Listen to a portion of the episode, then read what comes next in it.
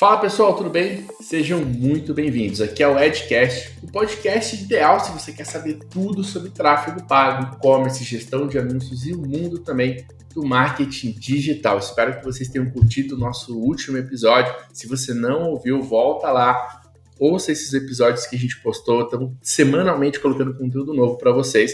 Eu tenho certeza que vai agregar muito. Se estiver treinando na rua, no trânsito, não importa coloca o podcast para rodar, me marca lá no Instagram, mostrando que você está ouvindo o podcast na correria do dia a dia, que eu vou repostar você.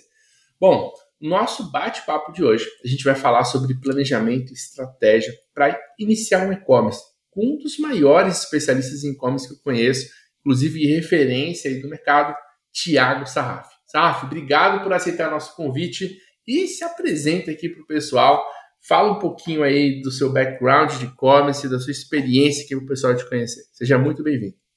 Obrigado, Diego. Honra aí mais uma vez a gente junto em outros projetos também, né? Obrigado de verdade aí para a gente compartilhar informação. Você sempre pede para eu falar de mim, né? Cara, eu adoro isso, né? Mas é algo que eu estou treinando, até compartilhando mais no Insta, né? Contar um pouco Boa. da vida, o bastidor e tudo mais. Cara, tô, esse ano aqui eu passo da maioridade de e-commerce, né? Então vou para 19 anos de projeto aí de e-commerce. A gente estava validando os números aqui para um material que a gente vai dar um treinamento gratuito. É, mais de 900 clientes atendidos só dentro da consultoria, mais de 2.500 projetos de e-commerce e mais de 5 mil alunos, né?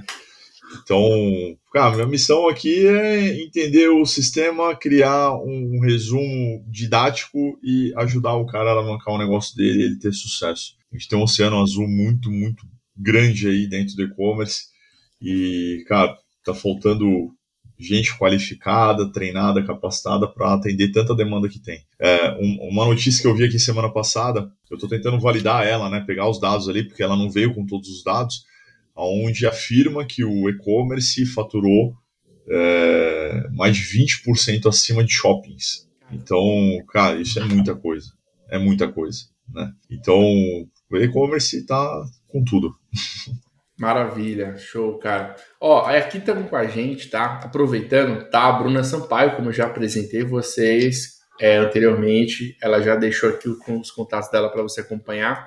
Uh, e ela também vai conduzir algumas perguntas junto comigo aqui nessa entrevista, junto com o Tiagão. Tiago, antes de começar, cara, passa o teu Instagram aqui no podcast para a galera já começar a te seguir antes de ouvir o conteúdo pesado que vai vir daqui para frente.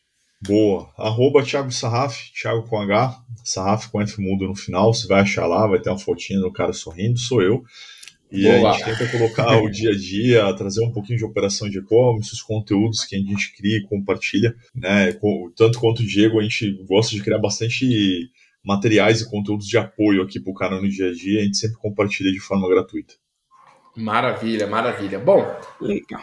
Como cavalheiros aqui, deixa a Bruna dar o oi para a galera também e fazer a primeira pergunta, né? Deixa ela abrir com chave de ouro aqui esse podcast. Bruno, tá contigo.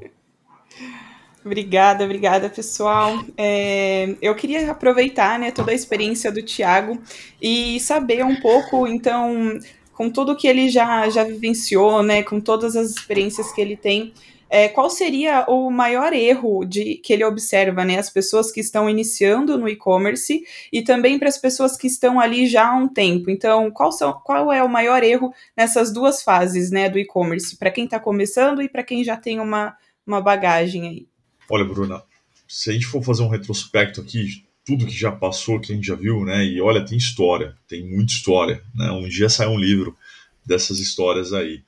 É, o que é comum eu acho que está muito mais relacionado é, que eu comparo a história do Machado, né? O Abraham Lincoln tinha uma frase lá que se ele fosse derrubar uma árvore e tivesse 10 horas, ele passaria 8 horas afiando o machado. Eu entendo que hoje a gente não tem uma escola, a gente não tem um berço, a gente não tem uma cultura de preparação para o cara ser um dono de negócio, né? Ser um empreendedor, né? Então, boa parte desse erro aí, ele está relacionado com capacitação. O cara treinar, né? O cara se capacitar. Só que as pessoas ficam colocando aquela coisa, aquele estereótipo, né? Ah, lá fora é melhor. É, é, pô, o cara tem que chegar no nível de MBA, né? Não, começa, né? Um dia de cada vez, vai procurando conteúdo, vai melhorando, pega uma coisa, resolve ela, pega outra, pega outra. Então a gente vê muito uma questão de preparação. Outro fator também, falta de planejamento. Então, se quer, de repente, o cara saber o que é o conceito de planejamento, é você olhar, estudar, organizar, colocar datas ali e ir cumprindo esses processos. E o que acontece com essa falta de planejamento? Aí são dois problemas assim que, por incrível que pareça, são bem corriqueiros e juntos. Ou ele não fatura, ele fica estagnado, então ele banca uma empresa, né, por orgulho e ela não está dando resultado e o negócio fica estagnado, ou ele vende demais o negócio deu certo, ele vende mais e o cara não aguenta acompanhar essa venda. Então, acontece aqui bastante alguns casos, né, até pelo perfil de como a gente dá a consultoria aqui, vem muito problemas nesse sentido, né? Olha, Thiago, pô, bati 100 mil de faturamento, bati 200 mil de faturamento no mês e, cara, no mês seguinte só vendi 50 mil, eu tô sem estoque, eu tô com problema aqui, eu não consigo fazer expedição, Correios deu pau, é, teu reclame aqui tá bombando e o cara não tinha noção, ele não tinha, ele não tinha preparação para aquilo. Eu sou meio rato de academia, o Diego sabe disso, e a gente sempre fala ali, né, é, quando, quando você está treinando ali todos os dias há muitos anos, você tem uma densidade muscular que você tem uma resistência, né, e a tua articulação, ela acompanha. Aí você vê uns caras buscando atalhos, como o pessoal busca no e-commerce, e toma uns negocinhos, né? O que acontece? O cara, ele ganha um resultado estético? Sim, que, que ele faz? Ele estoura o joelho, ele estoura o ombro, ele estoura o cotovelo, porque a articulação não teve tempo de acompanhar isso daí. Então, o e-commerce é um treino contínuo, de longo prazo, de grandes resultados, se você aprender a treinar. Tem atalhos? Cara, você pode tentar encurtar um caminho, você pode acelerar um processo, mas milagre não tem. Então, eu acho que está tudo relacionado a isso, né? A preparação, a capacitação e, e, e a acabar com isso, sabe? Aquelas histórias que a galera vende no mercado são histórias bonitas, igual a novela da Globo, que era, sei lá, antigamente, eu acho que tem 15 anos que eu não assisto novela da Globo. Que o pessoal faz o quê? Ah, nossa, que história bonita. Cara, ele tem mil histórias, ele escolheu uma só para contar que é que deu certo. Aquilo não é o padrão necessariamente. Então, não queira ter um resultado da noite pro dia. Você não está pronto para receber esse resultado. Você não vai usufruir esse resultado. Você não vai curtir esse resultado. Então, assim, é tudo uma questão de preparação e jornada. Logo, você planeja para esperar quando você vai ter o resultado. Eu acho que é simples assim, eu carrego isso no meu dia a dia, né? E nos meus projetos, nas, nas minhas coisas ali da minha rotina diária. Perfeito, Tiagão. Cara, você falou uma coisa do essa parte do Abraham aí, Abraham fudido, essa essa reflexão, né, cara, do Machado de primeiro se preparar, né? Isso eu tenho uma, eu uso uma analogia também de um cara corredor, né? Cara que quer correr e, cara, quer correr só porque quer correr, não se prepara e se machuca todo. É exatamente como você deu o segundo exemplo aí. Então, acho que é isso, né? A gente vive isso hoje. Eu conheço, já passei por, esse, por, por essa dor de crescimento também, enquanto lojista. E confesso, cara, é exatamente isso que você falou. A gente fica perdido, não sabe o que acontece, aquele monte de canal bombando, problema acontecendo, a gente não estava preparado e etc. A gente fica é, fica alucinado ali. Inclusive, falar uma coisa aqui que eu acho que eu nunca falei para você. Mas quando eu era lojista, meu sonho era contratar você para ser meu consultor, cara. Só que ainda não tinha poder aquisitivo para isso, mas eu, tô, eu, eu, não te falei isso, não. Mas eu, eu sempre falei isso aqui para. É, eu falei, eu acompanhava o doutor e-commerce, eu falei, não, preciso de um cara desse, cara, para me ajudar. Foi tarde demais, você vê, mas eu tenho certeza que eu cresceria muito mais se tivesse dentro do projeto. Mas hoje também foi caramba. Hoje também. Você foi pro caminho certo, cara. as linhas foram se encaixando aí. Se encaixando. Eu falo que foi uma grande universidade para mim, foi 10 anos, cara. Então, assim, dá para a gente entender que a gente aprendeu muita coisa. Isso já isso é um pouco do background que eu trago também aqui no uhum. dia a dia. Uh, bom, na, na sua opinião, qual que é a maior dificuldade hoje é, dos e-commerces brasileiros, né, na hora de deles enfrentarem as dificuldades do dia a dia? Desde a fase da implantação, quais são as burocracias que eles enfrentam, assim, na sua opinião? Para a pessoa que está ouvindo isso aqui já se preparar, orientar o cliente dele também a se preparar para isso. Para um cara puramente criação de e-commerce, certo? O cara vai começar, ele vai entrar nesse mercado. Exato. Tá. A gente tem dois cenários aqui, né, que, eu, que a gente tem que separar, não adianta. Um negócio do zero, que ele não existia, e o um negócio do físico criando e-commerce, tá? Então a gente tem a gente tem esses dois paralelos grandes aqui que a gente precisa falar. Um cara que vai começar, ele tem que entender de empresa, ele tem que entender questões fiscais, ele tem que entender regime tributário, ele tem que uh, projetar um tamanho de empresa, ele vai ter que começar a se capacitar a ter recursos, né, pessoas, equipe, processos, né, uh, o, o, que o pessoal esquece, né, é, quem compra bem, vende bem. Então, se ele quer ser um e-varejista, ou varejista, cara, é, a escola do varejista, você pegar os varejistas antigos, é até engraçado que eu, que eu, que eu escuto muitas histórias assim, né? Atendi grandes varejistas físicos. E o cara falava: eu já trazia meu filho na loja e eu colocava ele junto com o comprador, para ele entender como que eu lido com o fornecedor. Porque a gente tem que espremer o cara aqui para conseguir a melhor oferta para o meu cliente levar feliz esse produto. Olha o pensamento, é um mindset super simples, mas a galera esquece. Ah, não, eu vou comprar, eu tenho que ter um bom relacionamento. Sem dúvida alguma. Só que você tem que antes ter a melhor oferta possível para poder transformar essa oferta numa venda. Né? Então o pessoal esquece um pouquinho disso daí. E além disso, cara, vai ter que ter uma curva de conhecimento dentro do setor do e-commerce e uma curva de conhecimento sistêmica. O cara sim tem que trabalhar com ERP, que é um controle de estoque, contábil e fiscal. Ele sim vai ter que dominar a plataforma de e-commerce que ele escolher para poder trabalhar. Ele vai ter que aprender sobre SEO, ele vai ter que aprender sobre ads, ele vai ter que aprender sobre uma série de coisas. Só que o aprender é entender. Não estou falando para ele ser o executor. Ele pode ter uma equipe, ele pode ter um time, ele pode ter uma agência parceira, um consultor, o que for. Mas o cara tem que ter o conhecimento, que é buscar. Ele vai buscar esse conhecimento. Então, de, dentro dessa curva aqui, o cara ele, ele, ele tem que ter um banho de loja, é o que a gente brinca, né? É, desde pô, criar o um nome, o que, que é o nome, o que, que é o domínio, o que, que é SSL, o que, que é protocolo de segurança, vai ter que registrar no INPE, não vai, porque é uma empresa então ele, ele se conecta no físico, de certa forma, depois ele vai para o digital, puxando as ofertas. Mas eu acho que boa parte aí é o cara ser um bom negociador e ele aprender a usar ao máximo as ferramentas ligadas ali do negócio dele. Falando rapidamente de um cara que veio do físico, ele quebrar o paradigma de achar que do jeito que ele tocou o negócio dele, que trouxe ele até aqui, vai funcionar da mesma forma no online. Não, não vai. São mundos diferentes tá? São universos diferentes. Então, cara, tem que entender como ele quer se posicionar no online, se ele tem uma demanda reprimida, se ele tem gente para entender. Ele normalmente vai separar um estoque, ele vai deixar um gestor específico. Eu vejo muito cara no físico errar, porque ele vai lá e fala assim: ah, sabe aquele menino da internet lá, o cara dos computador? Ele vai tocar o e-commerce, é a mesma coisa, cara. A gente divide lá, o cara dá o suporte aqui para a empresa e abre a lojinha lá. Então o cara já está botando o projeto nem acreditando nele. Então, cara, não vai dar certo, óbvio isso. Então, é essa preparação. O processo, muitas vezes, eles serão os mesmos, só que aí as dificuldades são outras. É, ERP, o gestor de estoque, normalmente já existe dentro da loja. Ele se conversa com o online, ele entende as regras do online, né? ele sabe que é uma declaração de conteúdo, ele recebe dois cartões, ele sabe, ele sabe que é aguardando um pedido sendo aprovado pelo antifraude, então tem particularidades ali do negócio que ele precisa estar atento. Que é o que? Entrar nessa jornada e estudar. O cara não sabe por onde começar.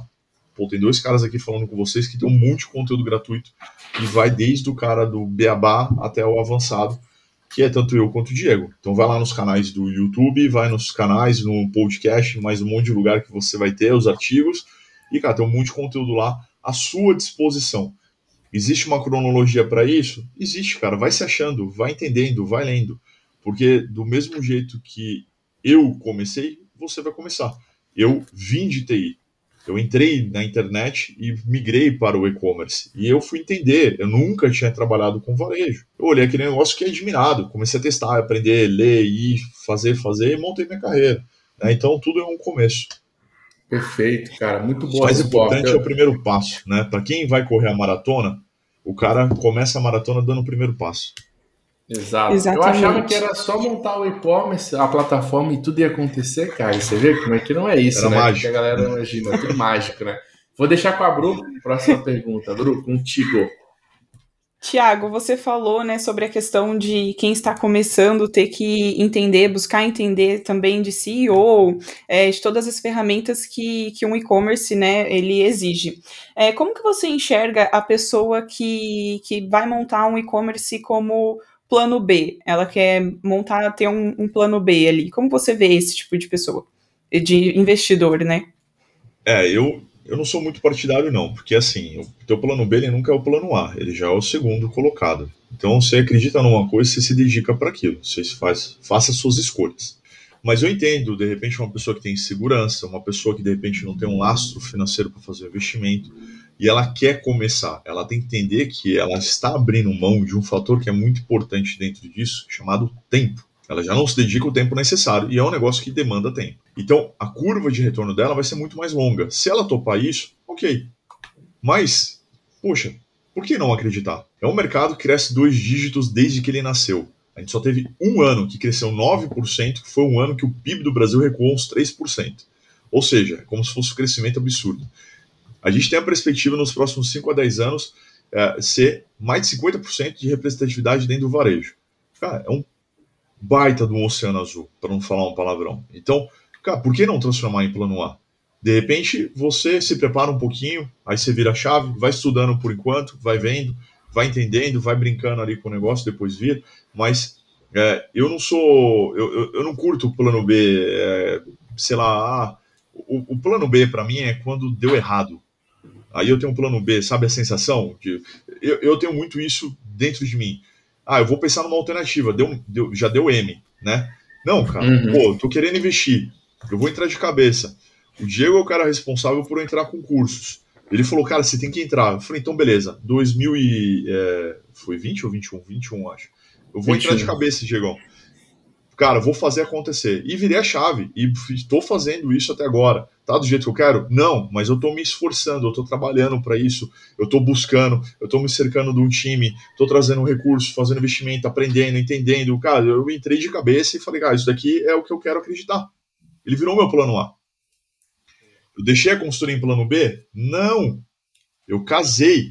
Porque agora eu estou ajudando a formar esses caras a trabalharem no mercado que eu trabalho, que eu não estou aguentando a demanda. Né?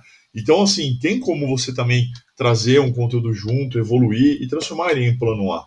Mas eu acho que o, eu usava uma frase que o, o, o teu resultado ele é o tamanho do teu T.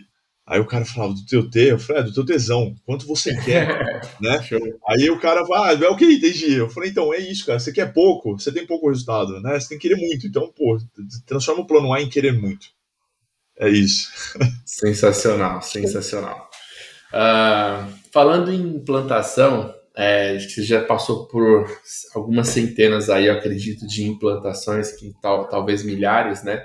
Uh, quanto tempo médio demora é, uma implantação de e-commerce, cara? Do comecinho ali até o fim e tal, pra você falar, ó, o projeto tá no ar, tem o famoso go live que a galera fala, né? Sim, Qual é o sim. tempo disso aí? Cara, eu, eu, eu fiz ano passado aí um, um, eu, eu, gosto de trazer sempre na, um exemplo real, né? Para o cara se conectar, entender que não é só lá, né? Não ficar abstrato. Então, ano passado eu, eu resolvi buscar a perfeição né, da questão de saúde. Eu falei, olha, eu tô muito saudável, tô treinando, tô ativo, mas eu quero agora uma, um, um, sonho meu que eu tinha estético, que é chegar num percentual de gordura X, e cara, vou buscar isso daqui. É, meu desafio era lá o X peso, X percentual, e vou buscar isso daí. Só, cara, eu tô me preparando para isso ativamente forte há sete anos. Então eu tive um resultado muito rápido no primeiro mês.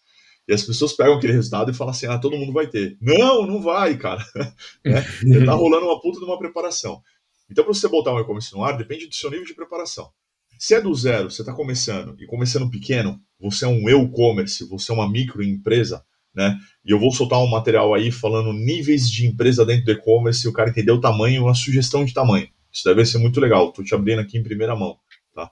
O cara entender o tamanho dele. Esse cara aí, ele vai botar o projeto em até três meses no ar. Ah, Thiago, não dá para colocar uma semana? Se, é, é um, filho nasce em uma semana? Se, se, uma mulher grávida, ela for, ela, ela fecundou e for nascer em uma semana, o que acontece? Cara, não tem nada ali. Ali são células ainda. Então tem um tempo, existe uma maturação dentro do negócio. Eu quero um negócio profissional, parrudo, grande, que o negócio vai para o ar, estruturado. É uns sete meses. Tem muito trabalho aí. Então tem a, a, compra das mercadorias, montar o time, abrir empresa, você tirar foto do teu estoque, você criar o teu estoque, endereçar o teu estoque, subir o site, fazer o layout, cadastrar os produtos, fazer o SEO, fazer o marketing. Então, cara, não dá, né? Eu sempre falo, ó, nove grávidas não fazem bebê em um mês. E o cara vem com essa expectativa. Não, respeita o tempo. Né? É a mesma coisa você falar, ah, eu vou construir uma casa em um mês. É, é pré-moldada? É Lego? O que, que, é? Não, não rola uma construção em um mês aqui no Brasil pela estrutura de alvenaria que a gente tem. Né? Você não faz, de repente, nem a fundação. A não ser que você contratar um exército, mas também não dá, tem um tempo de maturação do cimento, pô, e aí vai.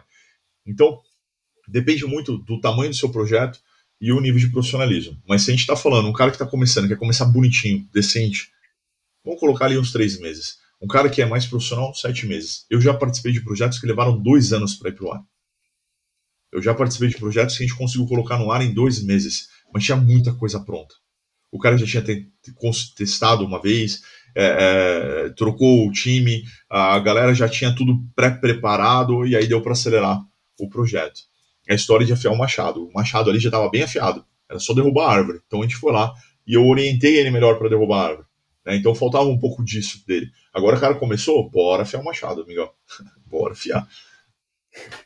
Legal. Tiago, você comentou é, sobre o nível de preparação que demanda tempo, né? E tem uma certa maturação que a, é, as pessoas precisam fazer nesse processo de implantação de um e-commerce, né? É, você poderia explicar um pouco mais quais seriam esses processos iniciais? Do, é, o, não, não botando o e-commerce no ar, ele já começando, certo? Isso, a loja está no certo. ar, o que ele tem que fazer para evoluir, né? Exato. É, eu acredito muito no acúmulo de conhecimento e você pegar de áreas diferentes, né? Isso daí vira uma vivência, vai aprendendo a ter um olhar diferente. Eu vou dar esse exemplo aqui falando do mesmo jeito que a gente faz cerveja, beleza? Então, eu sou cervejeiro artesanal, faço, sei fabricar, né? E então o que, que você faz ali? Você faz a, primeiro a preparação, você faz a fervura, da fervura você vai é, fazer o processo ali de baixar a temperatura dela e vai jogar ela para o balde de maturação. É, perdão, fermentação. Da fermentação você vai maturar, maturar você vai engarrafar. Quando engarrafar, vai carbonatar. Carbonatou, deu tempo, você serve ela. Aí o cara acha que é assim, nossa, vai lá, ferveu, tá pronta. Não, imagina, tem um monte de processo químico ali para acontecer. Então, é, o que, que a gente está entendendo? É, quando a gente vai fazer cerveja, o pessoal, eu chamo aqui, já chamei bastante amigos, né? Eu, tô, eu, eu parei bastante de beber, então estou enferrujado em fazer. Mas é, é, engraçado assim, eu chamava o cara porque eu ficava oito horas cozinhando. Em casa é isso, né? Sem um fogão industrial são oito, de seis a oito horas. E dá um trabalho, é quente, cara, não é, não é um negócio assim tão agradável fazer, né? E o cara, ah, já vamos tomar cerveja? Eu falei, só se você trouxe. Eu falei, porque essa daqui são 30 dias, amigão. E o cara fica mega frustrado, né? Aí eu, um eu sacaneei, o outro eu falei, ó, traz cerveja aí, porque não, não dá pra gente tomar. Então o cara tá começando o e-commerce dele, ele vai começar e ele tem que entender o tamanho dele. Então, assim, primeiro mês, de repente, ele vai vender mil reais. Ele tá com estoque, ele tá com uma estrutura acima daquilo que ele precisa para vender mil reais. Só que ele tá buscando o sonho.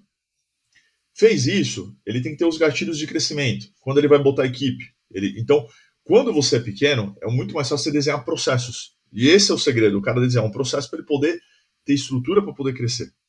E o cara esquece, ele ignora isso daí. Então o cara não endereça estoque, o cara não está preocupado em organizar estoque, o cara não faz inventário de estoque, o cara não está usando o sistema para controlar o estoque, ele não está usando o sistema para ajudar ele a comprar as mercadorias. Então, o, o, tempo de maturação ali do cara no começo é ele experimentar tudo a rotina dele, e pensar lá na frente e ir exercitando. Ele desenhando. Pô, atendimento. Ah, hoje eu consigo fazer aqui. O cara vai e liga. Pô, daqui, sei lá, 10 pedidos dia. Ele não faz o atendimento do mesmo jeito. 100 pedidos dia. O cara já tem que ter sistema. Mas olha antes, cara. Cria o um processo antes que tá fácil, porque ele tá fazendo parte. Quando você está começando e-commerce, o e-commerce, né, que eu brinco, o cara, ele é o atendente. Cria o um processo. Eu tenho um hábito aqui, toda vez que eu vou criar um negócio novo, né, que eu vou fazer um serviço, uma empresa, é, eu exijo que eu faça parte, que eu bote a mão, para eu entender o processo. E aí eu já começo a ter uma claridade para desenhar os processos aqui, e passando para as pessoas, e documentando e seguindo, porque eu vivenciei. Então, o cara tem essa oportunidade de fazer isso. E repetição. É repetição, é melhoria. Então vai lá, faz. Ah, o processo, dá para melhorar, dá para pegar mais rápido, dá para melhorar o estoque, dá para recontar, dá para cadastrar melhor o produto, dá para tirar uma foto melhor do produto. Vai buscando, vai buscando, amigão. Tenta ser um pouquinho melhor todos os dias. Né? Eu acho que essa inquietude, né, de querer fazer melhor, né, o, seu senso autocrítico não, não precisa bitolar também, né, eu, eu tenho um, eu sou muito autocrítico, já fui muito pesado, isso já me prejudicou, mas é, ele te ajuda a evoluir, porque você está buscando sempre. Então acho que esse é o processo aí do cara buscar e automaticamente ele vai maturando. A maturação na cerveja, só por curiosidade, é para ela ganhar um aspecto mais de sabor e cor. Então é, é, é um toque de veludo que se a pessoa não tiver um paladar treinado para isso, ela nem percebe.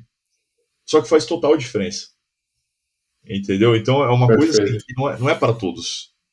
Mas, cara, quem, quem entende, quem conhece, nossa, faz muita diferença. E tem uma temperatura exata, que é diferente da fermentação, que é diferente da, da, do engarrafamento, que é diferente da fervura. Então, cada um você tem que respeitar os processos, você tem que respeitar os momentos, tempos e tamanhos. Isso, isso abre uma reflexão muito legal que a gente percebe que tem muita gente que abre e-commerce e pouca gente que cria um negócio, né? Cria realmente uma empresa de fato, que quer ter, quer fazer um branding, que quer crescer, que quer fazer aquele nome, quer fazer diferença no mercado. Eu acredito que o propósito também está muito ligado com o crescimento de um negócio. E tem muita gente que o e-commerce é só uma lojinha que vende online uma renda extra tal e cara, qual é a chance desse negócio crescer exponencialmente como aquele que existe um propósito por trás? Então, essa reflexão aí que você trouxe faz muito sentido é, para a gente. E falando em e-commerce, uma pergunta que ainda a galera me faz incrivelmente em pleno 2022 é que a galera ainda pergunta isso porque não sabe como é que tá. Eles vêm muito falar de e-commerce, mas é o seguinte: eu acredito que é porque também a pessoa está numa bolha de conteúdo que só vê falar disso, então se assusta. Mas a pergunta é: vale a pena investir em e-commerce hoje em dia? Qual que é o cenário hoje do mercado? Cabe mais uma lojinha ali de decoração, mais uma lojinha de moda ali? Ou não? Já quem tem, tem, ninguém entra mais e vamos embora.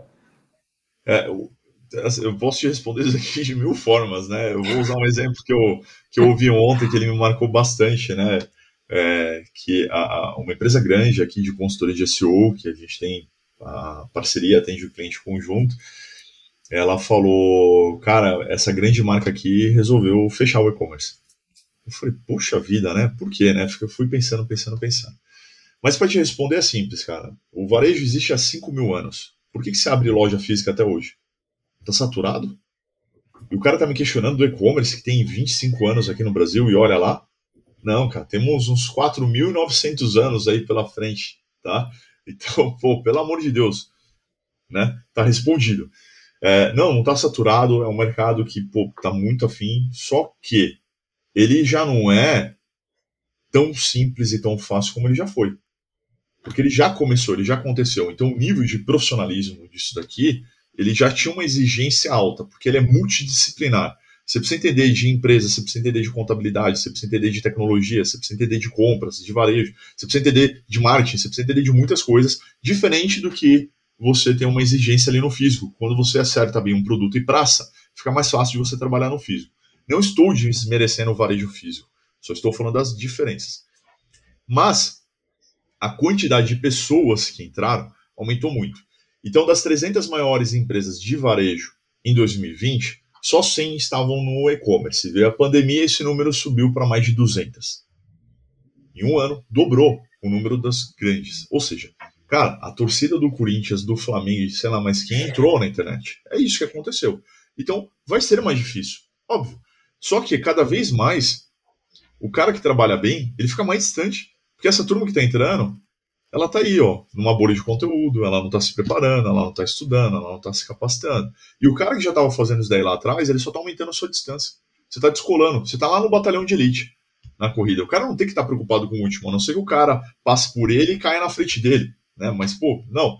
Então, é, é cara, tem muita coisa para rolar ainda. Eu, eu falo que é, facilmente 20 anos aqui para eu pensar em falar um percentual de crescimento abaixo de dois dígitos. Eu tô falando 20 anos, cara, 20 anos. 20 anos eu tô pensando em estar tá aposentado já. perfeito, perfeito. E, e, você falou uma coisa muito interessante, né? É, o momento já passou, mas tem mercado, etc. Existe mais profissionalismo. Eu voltei recentemente de uma viagem nos Estados Unidos, onde eu conheci muita gente, muitos negócios. E, cara, lá fora o negócio está muito avançado também, tá? Tanto que hoje você não consegue ter ruas de ROI 10 numa campanha que nem o pessoal fala. Cara, competitividade altíssima, você precisa vender de forma diferente, conectar. Inclusive, trouxe aqui uma pergunta que pode enca encaixar com esse ponto de gatilho de transformação de negócio, que é, é você achar novos meios de vender onde existem poucas pessoas que ainda divulgam, porque divulgar pelo Google, pelo Face, não é tão simples mais como era. Isso vai chegar aqui uma hora, porque é o nível de maturação de mercado, eu acredito. Muita gente entrando, vai chegar um momento que o mercado cada vez vai ficando mais profissional e você vai ter que pensar outras alternativas, né? E aproveitando esse gancho, que eu já falei sobre, sobre isso, né? Uh, você acredita que os e-commerces hoje precisam se preocupar na fidelização? Como é que é a sua visão do Thiago com relação à retenção LTV aí dos e-commerce, que é uma coisa que você não ouve ninguém falar, Thiagão. Você só ouve o cara falar, faz tráfego, tráfego, bota tráfego dentro do site. Mas e aí, é. cara? É um balde furado? O que, que, é, que, que acontece depois? Qual é a tua opinião sobre esse assunto? Nossa, cara, eu posso perder muitos amigos aqui com, com a minha resposta, mas, mas vamos lá. É, eu considero que Kotler falou a maior verdade de um negócio de compra e venda, que isso significa que é um varejo. Aí você tem os canais né, dentro do varejo, que é muito mais barato você manter o cliente do que você trazer um novo. E isso conceitualmente é válido até hoje. E cada vez mais em e-commerce ele vem ficando. Uh, a gente tem uma métrica aqui que todo cliente a gente busca uma taxa de crescimento na taxa de conversão do e-commerce, né, sessões e pedidos, de meio por cento ao ano. Então, cada ano que passa da, da operação do e-commerce do cara, a gente tem que estar tá crescendo mais ou menos meio por cento na taxa de conversão. Aí você fala, pô, então você está falando que trazia mil pessoas, é, vendia 100. No ano que vem, você vai vender 150? É mais ou menos isso daí que eu estou te dizendo, sim. Mas você está trazendo as mesmas mil? Não, eu estou aumentando. Então aí eu tenho um ganho maior. O que, que a gente está melhorando? A gente está melhorando a relação da volta. Né? A gente está medindo ali, a gente está entendendo o poder de uma análise cohort, que é o índice de recompra. E o cara recompra quando ele tem um laço com a empresa e você tem muito bem desenhado um canal de comunicação direto. Não necessariamente mais por mídia.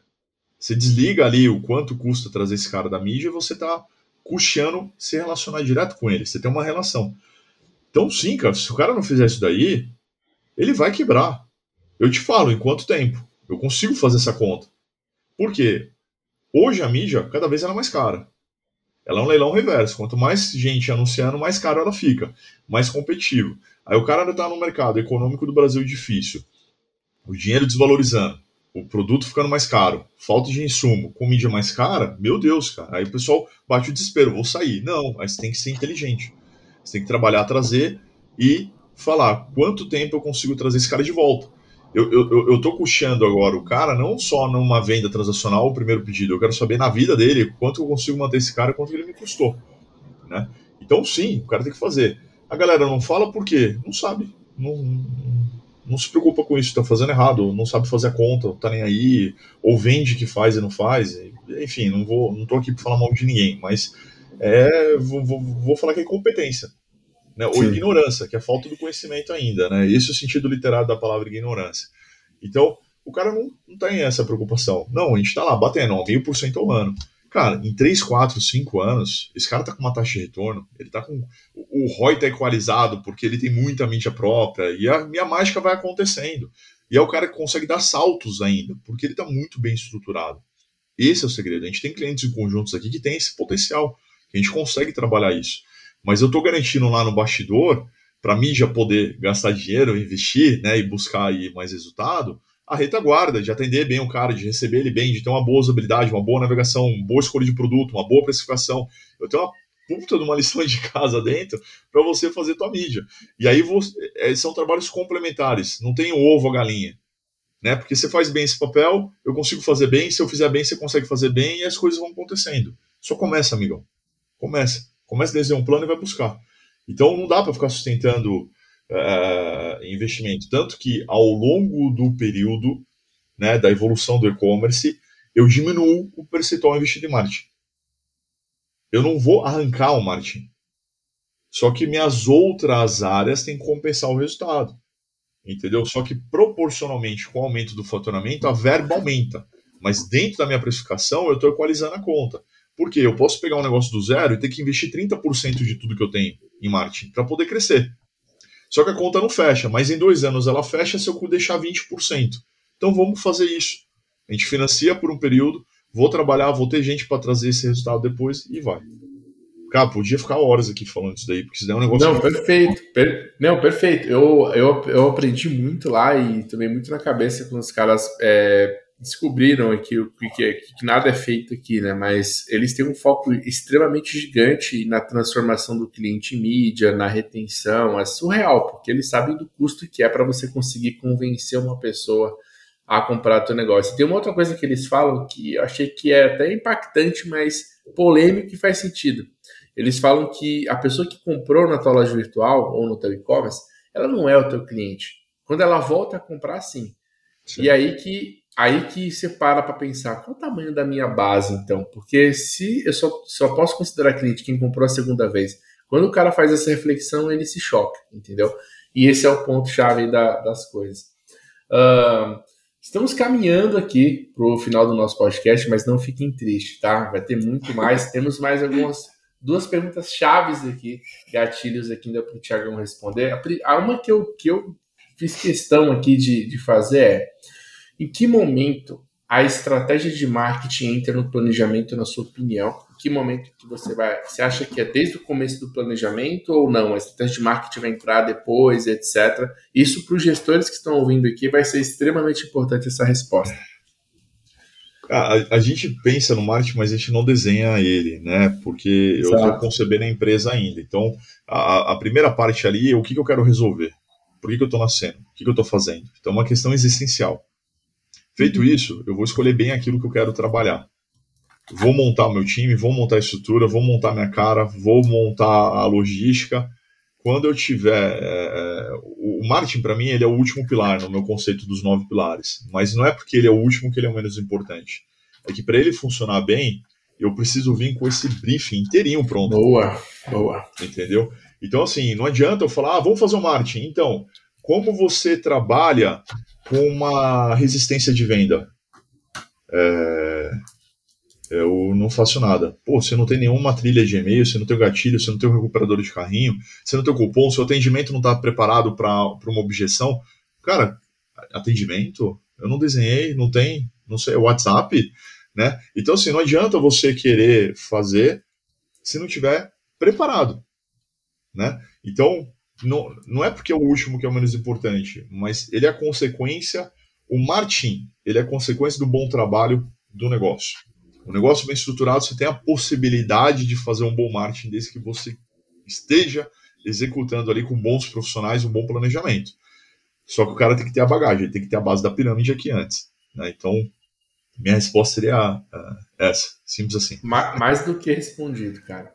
E aí, vamos caminhar agora para a nossa última pergunta, que também é polêmica e, e eu gostaria muito de, de, ouvir a tua opinião sobre isso. Né? A gente vê a onda dos gestores de tráfego aí na internet, um monte de gente querendo ser gestor de tráfego na internet, mas a pergunta que eu tenho para fazer para você é com relação ao seguinte: uh, qual a demanda de consultores? Uh, e o que um profissional deve ter para ele se tornar um consultor de e-commerce? Cara, é, demanda. Por dia aqui, até hoje, isso já há alguns anos, a gente fala com algo em torno de 10 a 50 pessoas interessadas por dia. Tá? Então esse número ele é, ele é engraçado porque do mesmo jeito que as vendas do e-commerce oscila, a demanda do lojista também, né? O tempo o cara vai ter a preocupação, ou, ou a água tá batendo, né? O cara vai é, se preocupando. Em todos os estágios que você imaginar, o cara quer criar, o cara quer fazer, o cara quer ir e tudo mais. Qual é o problema? Hoje é, eu vendo consultoria, eu vendo a empresa de consultoria há nove anos, eu vendo consultoria há 12 anos.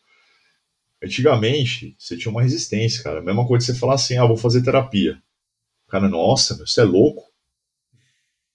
Qual que é o seu problema? Existiam um baita de um preconceito nisso. Nossa, meu, aquele cara lá não bate bem das ideias, não. O cara faz terapia. Meu Deus, imagina, o cara virou um alien, né? E hoje é uma coisa super comum. Então, assim, a, a ideia é que a consultoria ela se torne comum, de uma pessoa te orientando, uma pessoa com uma visão estratégica, com a visão de um todo, né? Não pode ser linear, né? Isso não pode ser só unilateral. Vou, vai receber orientação para encurtar o teu caminho, tá? Então, cara, tem muita coisa, tá? É, tem muita coisa para rolar ainda. E falta bons profissionais. Por que, que eu digo isso daí? Por quê? Cara, a gente se preocupa muito com uma questão assim de qualidade, postura e integridade. A turma já abre para nós, olha, já falei aqui assim, assim, assado, falei não sei o que e tal. Pô, com todo perdão e respeito, mas o cara te falou uma baboseira e tá aqui, ó. É assim, assim, assado, tá aqui o exemplo, tá aqui isso daqui. Então a gente dá a densidade pra pessoa e o cara fala, uau, né? E teve muito cara lançador aí que foi soltando curso, cobra caro, ensina bosta nenhuma, né? É, é, o cara só fica vendendo gatilho, só fica vendendo promessa, promessa, promessa. Ser consultor é fácil? Não, não é. Exige tempo, exige dedicação, experiência, mas muito mais vivência. Só que eu consigo preparar uma pessoa para isso. E o mercado está pedindo isso. E a curva de preparação e crescimento desse mercado, ela é muito grande. Então, assim, cara, quanto antes você entrar, melhor. Você vai continuar pegando um oceano do mesmo jeito que eu estou bebendo do oceano. Né? Só que eu estou num nível aqui, cara, que eu não tenho uma agenda. Não tenho mais agenda. E outra, tem um limite físico também. Né? A gente tem um limite físico no time. Então, o que a gente falou? Pô, eu já sou um formador, eu sou um professor há muito tempo. Eu vou capacitar essa turma, porque eu preciso atender melhor o mercado. Eu fico triste quando o cara vem aqui eu dou até uma consultoria pontual para ele e ele fala: Ah, eu quero o seu acompanhamento. Pô, cara, eu tô sem agenda. Eu não consigo, eu não posso deixar esse cara desamparado. Sim. Só que se eu capacitar as pessoas e mais gente fazer isso, vai melhorar o nível do mercado. E talvez esse cara volte um dia com potencial. E ó, por incrível que pareça, isso já aconteceu. Eu já mandei cara pro mercado, o cara voltou, voltou muito melhor. E o cara me agradeceu, pô, eu vi que você não podia me atender, você se preocupou na minha solução, fui lá, cheguei no nível que eu queria e agora justifica eu estar contigo. falei, lindo, cara. Porra, ficou até emocionado. Então, assim, cara, se o cara tá pensando, se o cara trabalha nesse setor, ele tem essa certa habilidade, ele, ele percebe que ele tem esse talento, né? Ou ele quer desenvolver esse talento. E o cara tá pensando, meu Deus, cara, tá pensando o que, amigão? Né? A gente, a gente já tá com 50 ali na primeira turma. Os caras venderam, os caras venderam consultoria, Diego, no, no treinamento gratuito de lançamento. Tem muito os mercado, cara, cara, eu sei Os caras pagaram o curso na primeira semana, na primeira aula, na aula de boas-vindas. O que o cara está recebendo de material, o que o cara está recebendo ali de, de, de, de, orientação de como trabalhar e fazer, o cara está ganhando uma curva de 5, 10 anos ali de experiência e dando, dando solidez para atender o cara. Porque um cara questionou ele aqui, ah, mas você começou a dar consultoria agora. Eu falei, responde que sim. E fala que você tem um mentor que está acompanhando, que você tira dúvidas, você tem aulas semanais, você tem materiais tal, tudo mais, que é praticamente o cara está sendo atendido por mim. E o cara ficou tranquilo. Eu falei, então, é isso. Porque o mercado está precisando. Não dá. De repente o cara não tem a condição de pagar o valor da hora de um cara especialista já. Né? De um cara já. A gente está soltando um material agora que é como calcular o valor da hora do consultor. Olha que massa isso, cara. Meu, e, e, porra, virando o crachá da modéstia. Ficou muito bom, ficou muito foda. E, e o cara baixar tem, já isso aí, cara. Tem que baixar. E o cara tem a condição de fazer o quê? Ainda simular o faturamento dele anual.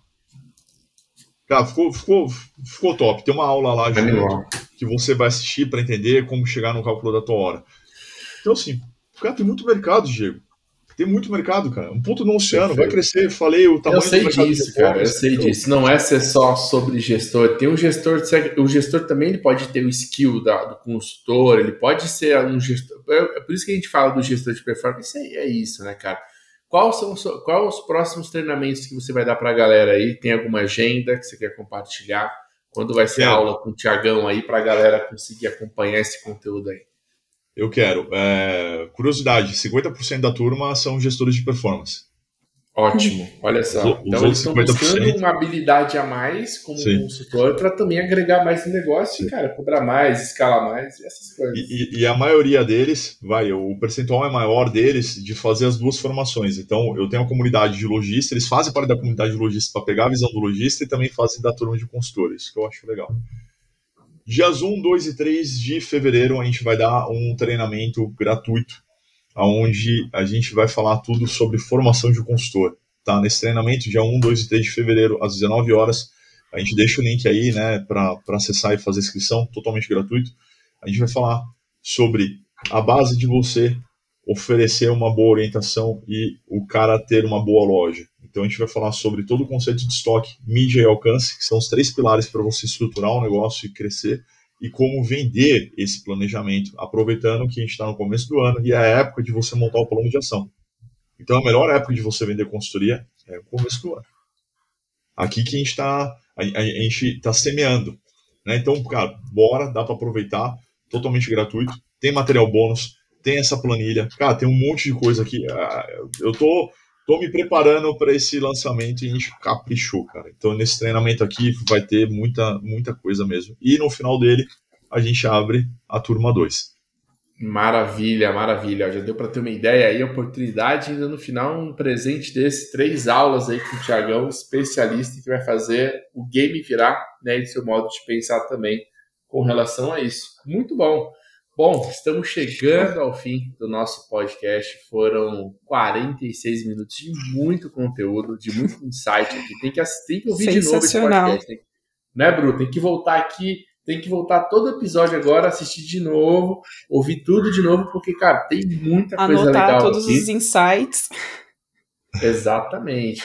Bom, deixa eu fazer aqui então agradecimento, primeiramente, ao nosso convidado especial, Thiago Sarraf, por ter aceitado o convite, dedicado o seu tempo. O cara não tem nem agenda para atender e, e, dedicou 47 minutos de seu tempo aqui para o podcast. Eu estou ferrado para pagar essa, essa hora dele aqui. e, e, Bru, agradecer você também por todo incentivo a esse programa. É o episódio principal de entrevistas, né? Que é alguma, uma ideia que surgiu ali da Bruna e está dando super certo. Então, meus agradecimentos. Alguma mensagem especial que vocês dois querem deixar para essa galera antes da gente encerrar aqui? Eu só queria agradecer né, a presença do, do Tiago por ter aceitado também a participar dessa conversa aqui com a gente, comigo e com o Di. E dizer para o pessoal acompanhar, né, acompanhar os próximos episódios também. Obrigada, Tiago, pela presença. Eu que agradeço. É, eu tenho algumas frases aqui que eu que eu adoro, né? Umas frases de impacto, clichê, mas, cara, paciência. Inclusive tem uma aqui, eu vou, eu vou até mostrar, eu não vou nem falar, né? Eu, eu leio para vocês, mas é isso aqui que eu fico vendo. Somos do tamanho dos nossos sonhos, né? E aí, o que que eu, o que que eu falo? Ainda bem que eu nasci alto, né? Porque, assim, eu sonho grande pra caramba. Mas, assim, o, o custo do sonho é o mesmo, certo? Você sonhar, o custo é o mesmo. E o mais gostoso do sonho é você atingir ele. Mas eu, eu tô numa fase que eu sou privilegiado. Eu sou muito grato por isso. Cara, basicamente tudo que eu sonhei eu alcancei. O que eu tô fazendo agora é curtindo a jornada do conquistar o sonho. Eu tô achando mais prazeroso. Isso a gente ganha o quê? A gente vai ficando velho, né? É a bagagem, é a vivência, a maturidade, né? Então assim, eu curto. Isso daqui para mim o que eu tô fazendo aqui é um prazer, estou dividindo conhecimento. Pô, você está me dando a chance de eu ser ouvido, de eu colocar minhas ideias aqui, capacitar as pessoas. Cara, que ela tirar uma frase ali, que nem seja essa última aqui de proveito da conversa, eu já estou satisfeito. E isso me, me, me dá uma gratificação absurda, cara. E você trabalhar buscando essas micro recompensas, você chega no teu resultado. Não tem outro caminho. Então, assim, cara, sonha grande mesmo. É, não custa nada sonhar. É, e o gostoso é você buscar a realização ela pode ser dura, ela pode ser cansativa, você pode suar, tem dia que você pode querer desistir. Não vou dizer que até hoje isso pode acontecer comigo, mas, cara, quando você chega ao resultado, a melhor coisa que tem é você poder comemorar. Eu adoro comemorar, cara. Então, vamos fazer acontecer. É isso, cara. A vida é curta, né? Vamos fazer acontecer. Perfeito. Olha só, sonhar grande e pequeno dá mesmo trabalho, né? Então vamos fazer acontecer junto aí. Tiagão, obrigado mais uma vez, Bruna, obrigado. E a gente encerra aqui o nosso Edcast. Lembra de compartilhar esse episódio se você gostou nas suas redes sociais. Me marca lá no Instagram, marca o Thiago, marca a Bru. A gente vai compartilhar com vontade aqui para conseguir levar esse conteúdo para mais pessoas. Obrigado, pessoal, e a gente se vê nos próximos episódios. Até mais. Valeu!